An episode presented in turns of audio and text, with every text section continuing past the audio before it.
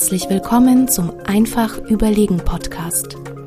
Lass uns in die spannende Welt der Trends und Erfolgsfaktoren von zukunftsfähigen Unternehmen eintauchen. Und hier ist euer Gastgeber, Experte für Strategieentwicklung und digitaler Transformation von Familienunternehmen, Johannes Josnick. Hallo und herzlich willkommen zur nächsten Folge vom Einfach Überlegen Podcast. Heute mit dabei mein Kollege und Experte für Organisationsentwicklung Alexander Koch. Alex, hallo. Hallo Johannes. Ja, heute haben wir uns gedacht, bringen wir mal was ganz Besonderes mit. Alex und ich sind häufig in Projekten gemeinsam unterwegs. Und heute schauen wir uns mal an, was wäre, wenn Unternehmen die Stolpersteine bei der Strategieumsetzung vermeiden, über die andere schon gefallen sind. Wir wollen gerne mal so ein bisschen berichten, was wir so erleben tagtäglich und äh, was du als Unternehmer vielleicht auch da mitnehmen kannst und wie du schlicht und ergreifend die wichtigsten Stolpersteine vermeiden kannst. Wir haben tatsächlich ja gerade ein ganz, ganz spannendes Projekt zusammen. Also sehr konservatives Unternehmen, sehr, sehr lang etabliert, ist von der Branche her im Industriegüterbereich unterwegs, also ein Industriegüterhersteller naja, und der steht natürlich ein bisschen mit dem Rücken zur Wand aktuell, weil sein Geschäftsmodell wahnsinnig unter Druck ist. Also er merkt, dass die Erlösquellen, die er momentan erschlossen hat, ja so Stück für Stück bröckeln, dass das irgendwie dieses Unternehmen in fünf bis zehn Jahren nicht mehr ernähren wird und dass er ganz dringend was verändern muss. Genau, Johannes. Und das Unternehmen ist eins, damit man es ein bisschen in der Größe einordnen kann, was 1500 Mitarbeiter in etwa beschäftigt, also nicht mehr so ganz klein. Und ja, das Unternehmen hat sich aufgemacht, das haben wir erlebt, ähm, eine Strategie zu entwickeln, die ein klares Ziel äh, ausgelobt, hinter dem auch die Führungsmannschaft steht. Und man hat sich auch schon mal Gedanken gemacht über eine passende Organisationsform. Also wie verändert sich oder muss sich das Organisationsmodell dieses Unternehmens verändern und weiterentwickeln, damit man die strategischen Ziele erreichen kann.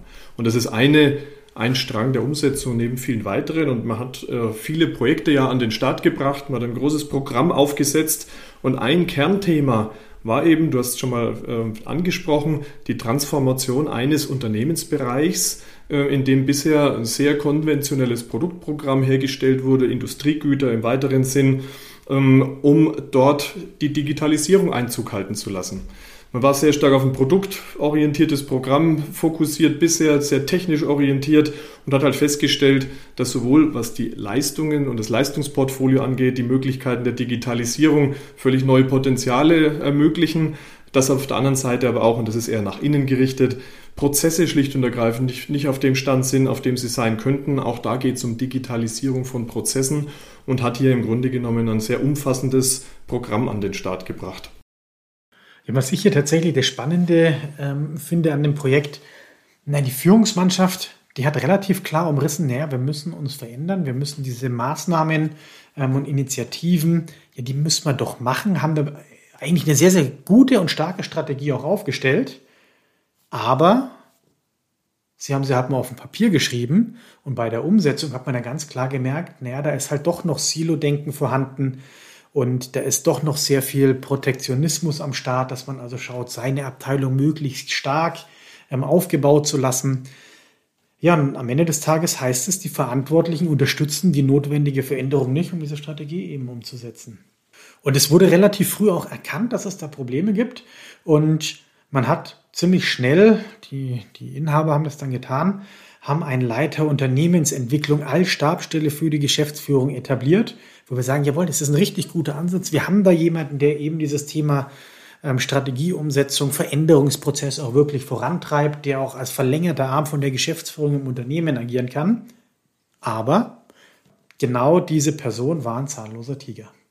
Naja, und das hat unterschiedliche Gründe. Fakt ist, dass diese Person heute so zwischen, die, zwischen mehreren Stühlen sitzt, nämlich einer, einmal zwischen, den, äh, zwischen der Geschäftsführung und den Verantwortlichen der Umsetzungsinitiativen, dann aber auch zwischen diesen Verantwortlichen der Umsetzungsinitiativen und deren, deren Mitarbeitern. Und diese Person ist momentan eine One-Man-Show, ja, versucht alles, um im Grunde genommen das Programm doch noch am Leben zu halten und am Laufen zu halten. Die Geschäftsführung macht heute vor allem harte Ansagen, ähm, die auch sehr punktuell dann irgendwo in die Führungsmannschaft mal geäußert werden, unterstützt aber eigentlich nicht aktiv. Und die Führungskräfte auf der anderen Seite, die auch in der Verantwortung für einzelne Umsetzungsinitiativen gegangen sind, machen eigentlich nicht so wirklich mit, unterstützen die Transformation nicht und verbringen ihre Zeit äh, verstärkt damit oder umso mehr damit, Innenpolitik zu betreiben und diesem Leiter Unternehmensentwicklung wiederum äh, das Leben schwer zu machen. Also das ist die Situation, wie wir sie da wahrnehmen. Und am Ende versucht dieser Leiter aus dieser Stabsstelle Unternehmensentwicklung selbst jetzt das Problem zu lösen, indem er zum Teil inhaltlich in die Projekte geht, indem er Reports schreibt, äh, und an die Geschäftsführung adressiert, aber am Ende des Tages halt schlichtweg auch keinen wirklichen Durchgriff auf die Leute hat und auch nicht ähm, die Rückendeckung aus der Geschäftsführung hat, um den Leuten auch mal einen Rahmen aufzuzeigen einerseits oder eben auch eine entsprechende Zielsetzung vor Augen zu führen, warum es denn vielleicht doch sinnvoll ist, sich mal mit der Umsetzung dieser Themen zu befassen. Man muss ja fast schon ein bisschen Mitleid haben mit dieser Person. Und tatsächlich, ja, die wird es auch in der Form nicht schaffen in der Konstellation. Das ist ja das, was wir ganz häufig bei Unternehmen erleben, dass hier eine Person eingesetzt wird und die soll dann alles richten, was aber am Ende des Tages in der Führungsmannschaft und vielleicht auch in der Geschäftsführung nicht so gut funktioniert. Und wenn man nämlich sich auch den Prozess anschaut, wie er da aufgesetzt ist bei dem Unternehmen, der ist an sich nicht schlecht aufgesetzt. Also es gibt da wirklich ein Steuerungsgremium, wie man sich mit Reports, hast du ja gerade erzählt, die Reports werden halt leider oder müssen, weil es niemand anders sonst macht, von dem Leiter Unternehmensentwicklung geschrieben werden. Aber da gibt's ja klare Reports, die angeschaut werden, aber die dann wiederum die Geschäftsführung nur unregelmäßig anschaut. Ähm, also sie schaut halt drauf, wenn sie denkt, jetzt ist der Zeitpunkt gekommen, das mal zu tun, um dann eben Ansagen zu machen. Und auf der anderen Seite merkt man auch eins, wenn man sich diese Reports anschaut, naja, dann ist der Schwerpunkt ähm, eher auf den Verbesserungsmaßnahmen des bestehenden Geschäftsmodells als auf Erschaffung eines neuen Geschäftsmodells gerichtet. Und hm, gibt es ein ganz schönes Bild. Das sind alle Maßnahmen und Initiativen zusammengefasst. Es sind über 15 große Initiativen mit ganz vielen Untermaßnahmen. Und wenn man genau hinguckt, dann sieht man, eine Initiative sind Entwicklung neuer Geschäftsmodelle und dann darunter einige Maßnahmen. Hat aber natürlich eine Gewichtung, wo man sagt, naja, ist halt ein Punkt und 14 andere sind irgendwie mit dem Thema bestehendes Geschäftsmodell. Dass das natürlich dann nicht so einen Fokus hat, wie es eigentlich sein sollte, ja, das liegt dann, glaube ich, auch auf der Hand. Und das ist dann eben genau der Punkt. Das erleben wir nicht nur bei dem Unternehmen. Häufig ist der Fokus auf Run the Business. Also wie kann ich mein bestehendes Geschäft besser machen, stärker machen, schneller machen. Ähm, was ja häufig auch gut ist. Aber gerade dann, wenn man eben was Neues etablieren muss, also ein Change in the Business einführen muss, naja, dann sollte man auch da die Perspektiven auch entsprechend drauf setzen. Und dann muss der Fokus in einem Strategie-Umsetzungspapier auch sehr stark natürlich auf dem Bereich sein. Das sollte sich dann schon die Waage halten. Und ein weiterer wichtiger Punkt es ist natürlich schwierig, wenn der Leiter Unternehmensentwicklung die Report schreibt, die eigentlich Führungskräfte schreiben müssten. Also das ist natürlich in so einem Prozess auch alles andere als optimal, weil Verantwortung übernimmt so eine Führungsperson nicht für die Themen. Also am Ende, und wir sehen das ja gerade im direkten Zusammenspiel mit diesem Unternehmen, sehen wir drei wesentliche Themen, an denen gearbeitet werden muss, damit diese Transformation und diese Strategieumsetzung tatsächlich gelingt. Das eine ist der Prozess, in dem wir dieses Programm steuern. Da braucht es einfach eine kürzere Taktung, da braucht es mehr Transparenz, um dann aber auch in die Verbindlichkeit zu kommen. Und das ist alles einfach machbar. Es braucht dann aber auch das Mittun und das Commitment und das Vorleben durch die Geschäftsführung und die Gesellschafter, die heute eher so antreten, dass sie mal der Mannschaft gegenübertreten und dann mit harten Aussagen und auch negativ geprägten Aussagen auf die Leute zugehen. Da hieß es in einem Workshop neulich mal, ja, die Digitalverweigerung hier im Haus muss nun endlich aufhören und wir müssen, wir müssen wieder zu alter Stärke zurück. Und wir glauben halt viel hilfreicher, als äh, sagen wir mal, hier eine harte Negativaussage als Ansporn quasi zu formulieren, wäre es doch zu sagen, wir müssen und wollen neben unserem Kerngeschäft wieder eine wirkliche digitale Stärke entwickeln und etablieren, die besser als die der aktuellen Mitbewerber ist, um wieder einen echten Vorsprung auch im Markt zu haben. Und damit ja eher das Ziel nach vorne zu stellen, als das, was heute an Kompetenz vielleicht im Haus fehlt. Und das ist dann auch der dritte Punkt, äh, den ich so sehe. Na, man muss sich schon überlegen, wie geht man denn mit den handelnden Personen um? Wie lange sollen eine Person oder vielleicht auch mehrere Personen de facto über die Organisation ähm, und damit über die notwendige Transformation gestellt werden. Also die Frage muss man sich schon stellen. Und auch was tut man bei offener Verweigerung oder vielleicht auch bei verdeckten politischen Spielchen? Weil tatsächlich das erleben wir ganz, ganz häufig in Projekten, dass doch leider sehr viel Politik noch im Spiel ist. Und wenn man genau da noch mal ein bisschen detaillierter hinschaut, dann sieht man das natürlich ganz häufig Führungskräfte, Mitarbeitern, die aus dieser konservativen, klassischen Welt kommen, häufig auch noch mit, ich sag mal, etablierten, vielleicht ein bisschen zu konservativen Denkmodellen ähm, auch diese Veränderung vorantreiben sollen. Und ich stelle mir das auch immer vor, das ist ja nicht, äh, nicht schlimm. Und wenn es mir selber so geht, man hat irgendwie 25 Jahre in einem Unternehmen, naja, dasselbe getan. Man hat es sehr gut getan, man ist der absolute Experte und jetzt kommt da irgendjemand und erzählt, nee, wir müssen das überdenken, wir müssen das jetzt aufgeben und wir müssen eher das Thema Digitalisierung in den Vordergrund stellen. Da ist es natürlich nachvollziehbar, dass das schwierig ist. Aber trotzdem muss man sich genau da die Frage stellen, wie gehe ich mit den handelnden Personen um?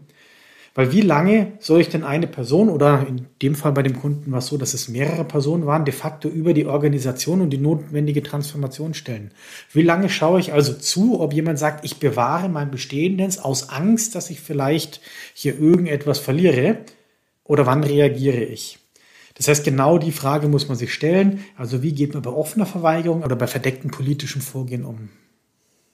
Das ist tatsächlich leider, und das, ich werde da nicht müde, das zu sagen, wir erleben das in so unglaublich vielen Unternehmen, dass diese politischen Spielchen so viel Kraft, Energie und Zeit ähm, einnehmen. Ich denke mir das immer, wenn ich daheim mit meiner Frau spreche, na, dann würde ich doch auch nicht so sprechen. Warum agieren dann Leute in, in der Führungsebene im Unternehmen so? Und da muss man eben genau die Entscheidung treffen, wie man damit umgeht. Und wenn man da jetzt mal ganz konkret hinguckt, was sind denn so die drei ganz klaren Lösungsansätze? Zum einen ist es eine klare und sichtbare Unterstützung durch die Geschäftsführung und durch die Gesellschafter. Hier muss ganz klar das Commitment kommen, wir sind Teil davon, wir gehen die Transformation mit. Die Geschäftsführung darf nicht nur einfordern und harte Ansagen machen, sondern sie muss mitgestalten und auch vorangehen. Der zweite Punkt ist, naja, nicht mit der Brechstange vorgehen. Man muss die Leute schon stufenweise in so einen Veränderungsprozess mitnehmen. Man muss sich angucken, wie kann man den Prozess Stück für Stück ändern. Wie kann man aber auch Unterstützung geben? Also zum einen natürlich für die Geschäftsführung, aber eben auch für die Führungsmannschaft und für die Mitarbeiter, um dann auch mal zu sehen, wie die Transformation vorangeht und dann eben immer Stück für Stück zu agieren. Und zum Dritten, naja, man sollte sich schon sehr klare Linien, Richtlinien, Prinzipien aufstellen, wie man eben auch in schwierigen Situationen umgeht und wo es dann doch mal nötig ist, ich sag mal, als Steuermann durchzu zu navigieren. So, das sind die drei großen Punkte. Und jetzt können wir ja mal unseren Kunden als Beispiel nehmen. Wenn man so jetzt, das ist jetzt seit zwei Jahren dieser Prozess, jetzt mittlerweile sind die eben genau damit sehr erfolgreich unterwegs, weil wir es eben geschafft haben, diese Veränderung auch in dem Unternehmen zu etablieren. Ja, lieber Zuhörer, jetzt würde mich tatsächlich mal interessieren, wie deine Erfahrungen sind. Welche Stolpersteine hast du denn in der Strategieumsetzung? Schreib mir doch einfach an josnik.weismann.de. Und unter www.einfachüberlegen.de kannst du dir den One-Pager zur heutigen Folge runterladen. Ja, ich freue mich aufs nächste Mal und bis dann.